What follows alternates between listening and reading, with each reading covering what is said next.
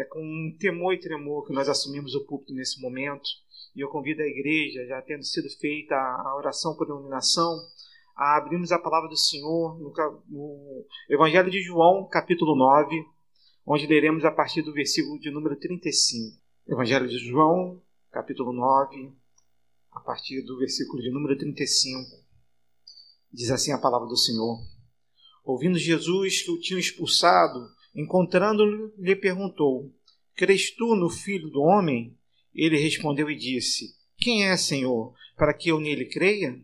E Jesus lhe disse: Já o tenho visto, e é o que fala contigo. Então afirmou ele: Creio, Senhor, e o adorou. Prosseguiu Jesus: Eu vim a este mundo para juízo, a fim de que os que não veem vejam, e os que veem se tornem cegos.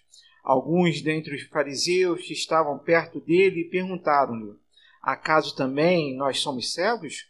Respondeu-lhe Jesus: Se fosseis cegos, não teríeis pecado algum, mas porque agora dizeis: Nós vemos, subsiste o vosso pecado. Irmãos, a, na pregação da noite tem sido aberto ao pregador ouvir a palavra de Deus no seu coração e trazer uma mensagem direta do Senhor à igreja. Mas na parte da manhã nós temos feito uma série, como é o costume, um bom costume dessa igreja. E nós estamos fazendo uma série sobre a segunda carta de Pedro. E hoje, Reverendo Vladimir, na pregação da manhã, pregou do versículo de número 5 e ele falou sobre o conhecimento. E ele falou de quatro áreas que são importantes que, que nós podemos falar sobre o conhecimento. Quem estava aqui de manhã lembra? Opa! Quem lembrar, vale um chocolate, vale uma prenda. Vera, uma das prendas que o pessoal vai levar na semana que vem está valendo agora, para quem souber os quatro pontos que o reverendo Vladimir hoje falou. Eu vou repeti-los, é lógico. Primeiramente, ele falou que o conhecimento mais importante é o conhecimento de Deus. E para termos esse conhecimento, precisamos conhecer a Sua palavra e conhecer a Cristo Jesus. A segunda área de conhecimento que ele nos trouxe, para que nós precisamos conhecer, é o mundo. A terceira área de conhecimento somos nós mesmos. Nós nos conhecermos e conhecermos sem máscaras, nos conhecendo com verdade, tendo a coragem de nos encarar e nós é, pensarmos aquilo que nós somos. E a quarta área, conhecer o seu próximo.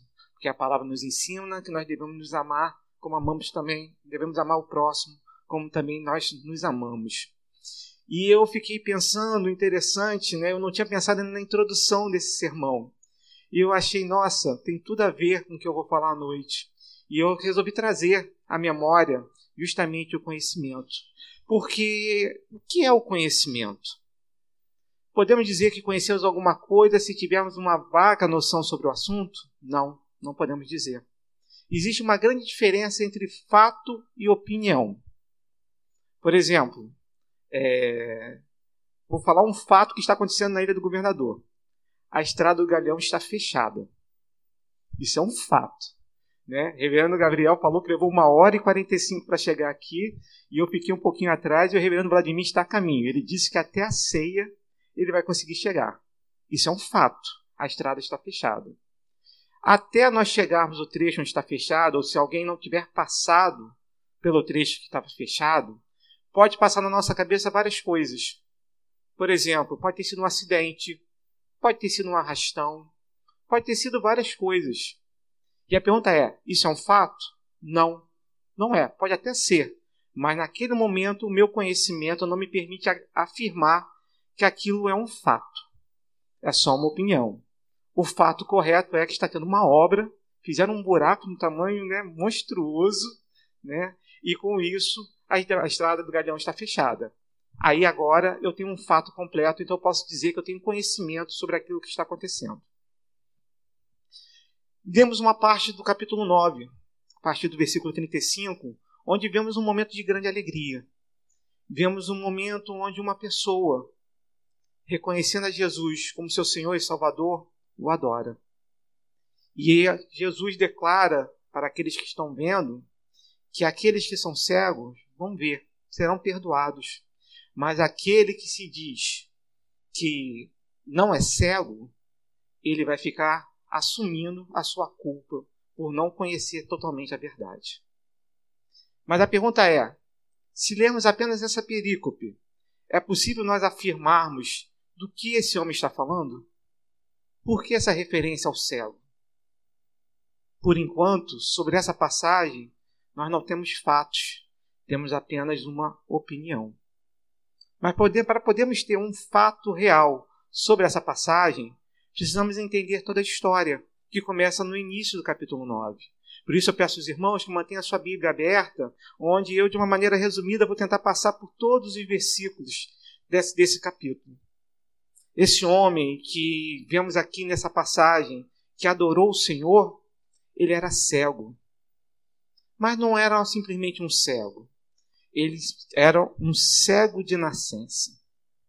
E esse fato era de domínio dos apóstolos, que quando vem no primeiro, no primeiro versículo, dizem que aquele homem era cego e cego de nascença. Se nós pegarmos todas as passagens que nós temos nos evangelhos descritas, muitos milagres foram feitos. Mas um cego de nascença, esse até então, ninguém tinha um fato registrado que havia tido uma cura era talvez um do considerado pelos judeus um dos maiores pecados, talvez um pecado que não tivesse cura. E aí os discípulos, vendo aquele homem passando, viram para Jesus e perguntam assim: Ora, esse homem é cego de nascença. Quem pecou? Ele ou seus pais? Jesus para, olha para eles e diz: Nem seus pais, nem ele porque o que ele manifesta aqui agora é para a honra e glória de Deus. E aí Jesus chama aquele homem que estava simplesmente passando. E isso é interessante, porque na realidade esse homem não estava buscando uma cura. Não era como uma grande multidão que passava junto a Jesus, que tentava tocá-lo, que pedia que fosse feita alguma coisa. Aquele homem estava simplesmente passando. Talvez nunca tivesse ouvido falar de Jesus, mas aquele homem é chamado por Jesus e Jesus fala aos seus discípulos: Ora, eu vim para ser luz para esse mundo e eu tenho que agir, agir enquanto é dia, agir enquanto ainda estou com vocês. E aí Jesus, de uma maneira, talvez para nós, lendo o texto, muito estranha, cospe no chão. E aonde ele cuspiu, ele faz alguns movimentos circulares, faz um pequeno lodo, pega aquele lodo, passa nos olhos daquela pessoa. E para nós, talvez, no primeiro momento, não tenha sentido nenhum. Mas para os judeus daquela época, tinha um sentido especial. Era corrente naquela época a crença que a saliva tinha propriedades curativas. E se fosse de um homem santo, e ainda por cima, se ele estivesse em jejum, com certeza aquela saliva teria o poder de curar.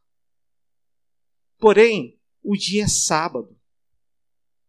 E nós sabemos é, detalhado em todos os evangelhos, a discussão que há entre Jesus e os fariseus sobre a cura no sábado. Os, os fariseus entendiam que uma cura no sábado era quebrar a lei que Moisés tinha dado. E Jesus o tempo todo dizia que aquele que estava ali era maior que o sábado. E falava, hipócritas, quem que tendo um boi que caia num buraco no dia de sábado, não vai lá tirá-lo? Mas aqueles homens sabia, Jesus sabia que ao fazer aquele gesto para poder fazer uma cura num sábado, aquilo seria considerado pecado. Isso era um fato tão sabido que a lei farisaica dizia explicitamente que se você pegasse a sua saliva e esfregasse numa pálpebra, aquilo era quebrar o sábado. Chegava a esse ponto a lei do que os fariseus queriam que todos seguissem. Ele chegava ao ponto de detalhar que isso era pecado. E Jesus, que poderia curar simplesmente com uma fala, com uma ordem sua, resolve fazer da forma que para os fariseus parecia pecado. E ele faz o lodo, passa nos olhos daquele homem e fala para ele: Olha, vá ao, ao, ao poço, ao tanque de Siloé, para poder se lavar. Esse tanque era um marco na cidade. Esse, esse poço, esse tanque foi, foi é, construído pelo rei Ezequias, quando a cidade de Jerusalém estava para ser invadida. E aí, é, Jerusalém não tinha nenhuma fonte de água dentro da cidade, somente fora. Então, para poder garantir que, mesmo que a cidade estivesse cercada, a cidade não fosse ficar sem água, ele fez pela rocha um caminho de aproximadamente, diz o historiador, de 534 metros, em zigue-zague. Por dentro da rocha, numa, com fissuras de 60 centímetros, simplesmente para passar água, para poder trazer a água de fora da cidade para dentro, para que a cidade pudesse sofrer, sofrer, é, sobreviver a um ataque, a um cerco. E por isso o nome do poço, e o texto nos fala, é traduzido como um enviado. E Jesus manda ele a esse poço, um marco da cidade, para se lavar. E aí, ao se lavar, ele volta a ver. Irmãos, um cego de nascença, ele não tinha nada para fazer na sua vida além de mendigar. Não havia nenhuma profissão, não havia nenhuma ocupação que um cego, principalmente de nascença, que na visão do judeu um pecador pudesse fazer, se não depender da bondade alheia. Esse homem, ao voltar a enxergar, talvez tenha tido, e aí é uma opinião, não é um fato, porque eu não posso comprovar, deve ter tido a sua maior alegria da sua vida. Aquele homem, pela primeira vez na sua vida, sabia que não dependeria dos outros para sobreviver. E ele voltou para sua casa alegre.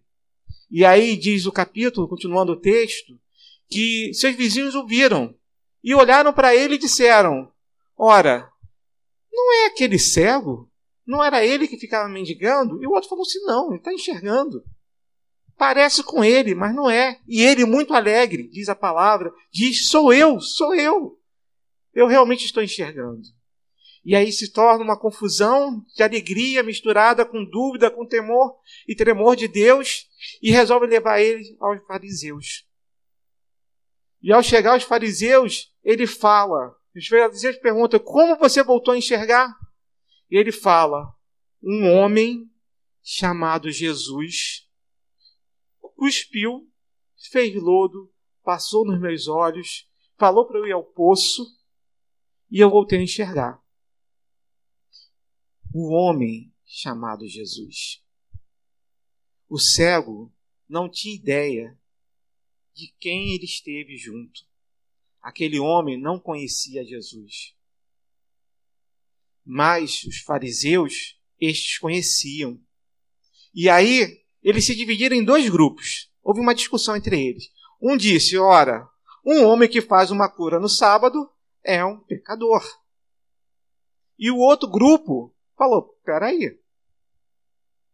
Um pecador não pode fazer um cego de nascença voltar a enxergar. E diz a palavra que houve uma grande confusão entre eles. E aí eles resolveram então ouvir os pais daquele, daquele rapaz. Não confiando na palavra dele, resolvem então trazer seus pais. E aí seus pais vêm e os fariseus perguntam: Ora, esse é o seu filho? Ele era cego de nascença? Como agora enxerga? A palavra nos diz que os pais, sabendo e conhecendo Jesus, sabiam que os fariseus já tinham combinado entre si que se alguém confessasse que Jesus era o Filho de Deus, esse deveria ser expulso da sinagoga. Ser expulso da sinagoga nos ensina um mandado desde Esdras, que, que queria dizer o seguinte: ora, a pessoa perderia todos os seus bens e não poderia nunca mais estar num local, nem negociar, nem falar com pessoas onde os fariseus estivessem. Os pais dele, sabendo disso, falam, falaram: Olha, esse é meu filho. Realmente é ele. E olha, ele realmente, desde nascença, era cego. Agora, como ele foi curado, ó, ele tem idade. Pergunta para ele, não pergunta para a gente, não. E saíram. Os fariseus então se viram obrigados a chamar novamente aquele que havia sido cego. E aí eles começam com uma expressão: dê graças a Deus. E naquele momento, essa expressão não queria dizer que era para estar honrando a Deus, mas era uma expressão que era utilizada para quando você estava na frente de um pecador, obrigá-lo a falar a verdade em nome do Senhor. O que os fariseus estavam dizendo ali é que, olha, você agora está na presença de Deus, então fale-nos a verdade. Porque nós sabemos que este homem que você diz que te curou é pecador. E a resposta dele pode ter parecido para aqueles homens sábios, na sua sabedoria, até um deboche. Ele disse: Ora, se ele é pecador, eu não sei. O que ele quis dizer? Essa é a opinião de vocês. Mas eu posso falar para vocês um fato. Eu era cego e agora estou vendo. E aí os fariseus falam: Mas como foi isso? Ele, ele já tendo respondido isso talvez várias vezes durante o dia, inclusive os fariseus, resolve dizer o seguinte: ora, novamente, já falei isso. Por acaso vocês também estão querendo virar discípulos de Jesus? E aquilo foi a maior ofensa possível para aquele grupo, que se levantou e disse: Nós somos discípulos de Moisés, pois esse homem nós não sabemos nem de onde veio. E aí o cego não perde a oportunidade. Fala o seguinte: ora, ele já tinha, perdão, eu leio na, na minha narrativa essa parte, da primeira vez que ele esteve na frente dos fariseus, eles tinham perguntado: quem você diz que esse homem é? E o cego, que primeiramente tinha conhecido o verdadeiro homem Jesus, agora diz que ele era um profeta. E agora, estando novamente na frente desses fariseus, ele fala: Olha, eu estou espantado de vocês não saberem de onde ele é. Mas eu sei o seguinte: Deus não age por pecador. Somente se ele for um homem de Deus que é possível ele fazer o que ele fez. Primeiro ele reconheceu Jesus como um homem, depois reconheceu como um profeta e agora o reconhece como um homem de Deus. E ao falar isso, os fariseus se ofendem mais ainda, mais do que serem chamados de discípulos de Jesus. E diz: Ora, você, nascido em pecado, vai querer ensinar a nós? Nós que sabemos tudo, nós que estudamos, nós que somos discípulos de Moisés, nós que conhecemos a lei, nós que estamos batendo no peito porque podemos bater porque nós fazemos tudo certo. Mal sabem eles que Jesus, ao descrevê-los, vai chamá-los de sepulcros caiados homens que do lado de fora estão pintados, mas de dentro não sobra muita coisa. E aí acontece o que os pais temeram e não quiseram que acontecesse com eles. Esse homem é expulso da sinagoga. Este que no início do dia teve talvez a maior das suas alegrias, voltava agora para um abismo negro porque agora não adiantava mais ele enxergar, porque agora nem mendigar ele poderia. Porque expulso da sinagoga, ele não poderia estar na presença mais dos judeus, ninguém falaria com ele. É como se ele tivesse uma marca, uma marca de exclusão. Enxergar para ele naquele momento não servia mais de nada, porque a vida dele agora estava destinada a ser pior do que tinha sido antes. Fato opinião? Opinião. Porque não é esse o fato que vai ocorrer. Porque aí entramos na parte que lemos agora. Jesus, sabendo que ele tinha sido abandonado, tinha sido expulso pelos judeus, vai ao seu encontro. E é isso que nos fala o versículo de número 35. E antes de ler o versículo de número 35, eu queria trazer aos irmãos Marcos capítulo 8, versículo de número 34, que diz assim: Então, convocando a multidão e juntamente os seus discípulos, disse-lhes: Se alguém quer vir após a mim, a si mesmo se negue. Tome a sua cruz e siga-me. Quem quiser, pois, salvar a sua vida, perdê-la-á e quem perder a vida por causa de mim e do Evangelho, salvá-la-á. Que aproveita o homem ganhar o mundo inteiro e perder a sua alma? Que daria um homem em troca da sua alma? Porque qualquer que, nesta geração adúltera e pecadora, se envergonhar de mim e das minhas palavras, também o filho do homem se envergonhará dele, quando vier na glória de seu Pai com os santos anjos. Irmãos, esse, esse ex-cego que reconheceu a Jesus como um homem, que reconheceu Jesus como um profeta e agora o reconhece como um homem de Deus, não teve vergonha de dizer e confessar o nome de Jesus. E aí vemos Jesus indo ao seu encontro. Diz assim o versículo 35. Ouvindo Jesus que o tinham expulsado, encontrando-o. E a palavra que aqui está encontrando pode ser alguma coisa que seja por um acaso, mas o seu principal significado é ir ao seu encontro. Jesus, sabendo que ele tinha sido expulso, procura-o, vai ao seu encontro. E não é assim que ele faz com cada um de nós? A cada momento não temos esse encontro com Jesus, porque na realidade ele está nos buscando, não porque nós o buscamos. Esse homem foi encontrado por Jesus. E aí Jesus passa a fazer uma pergunta para ele: Crês tu no Filho do Homem? Esse homem já tinha Jesus como profeta e como homem de Deus e sabia que podia confiar nele. E aí ele pergunta: Quem é, Senhor, para que eu nele creia?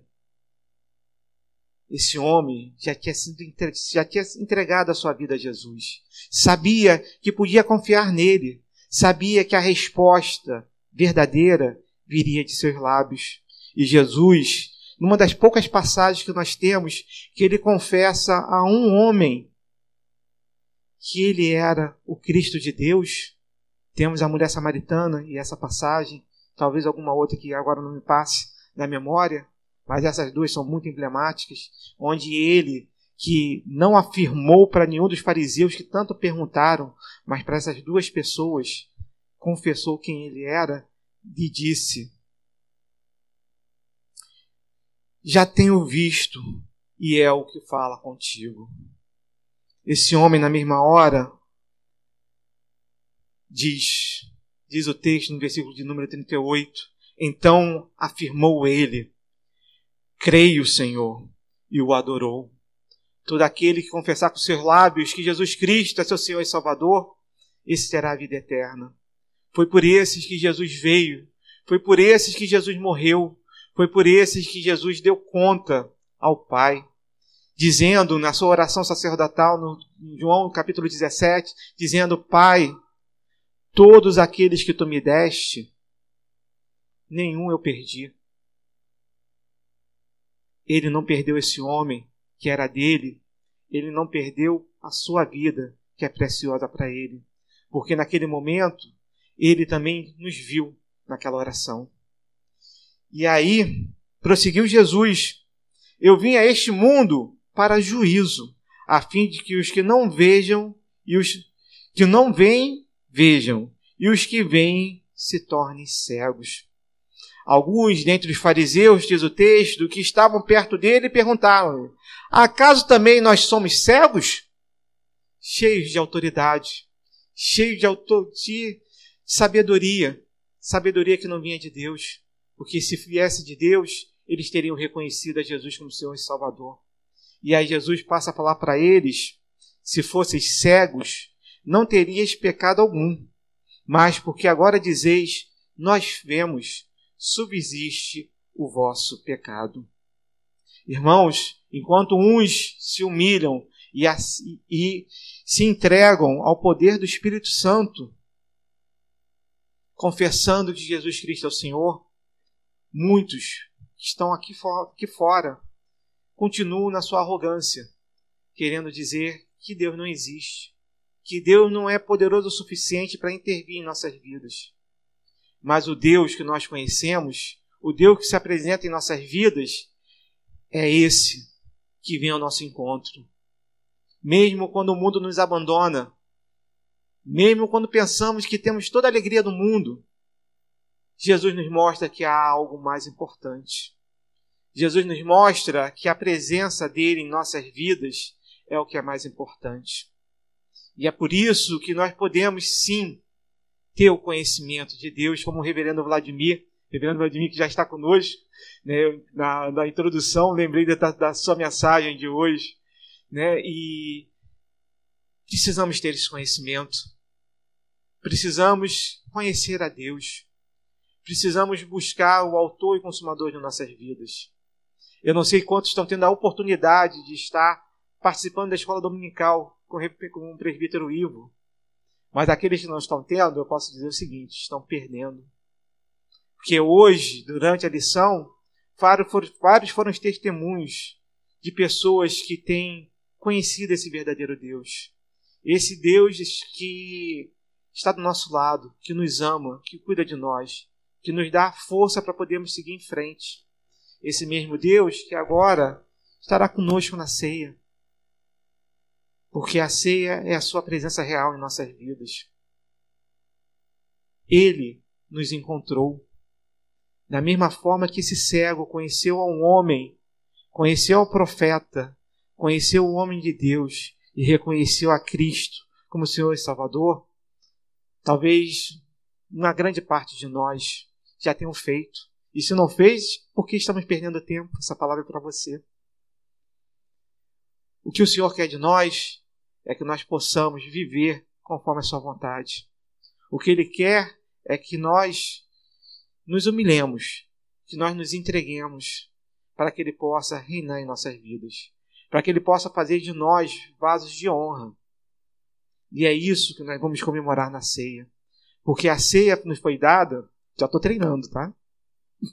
Já estou treinando.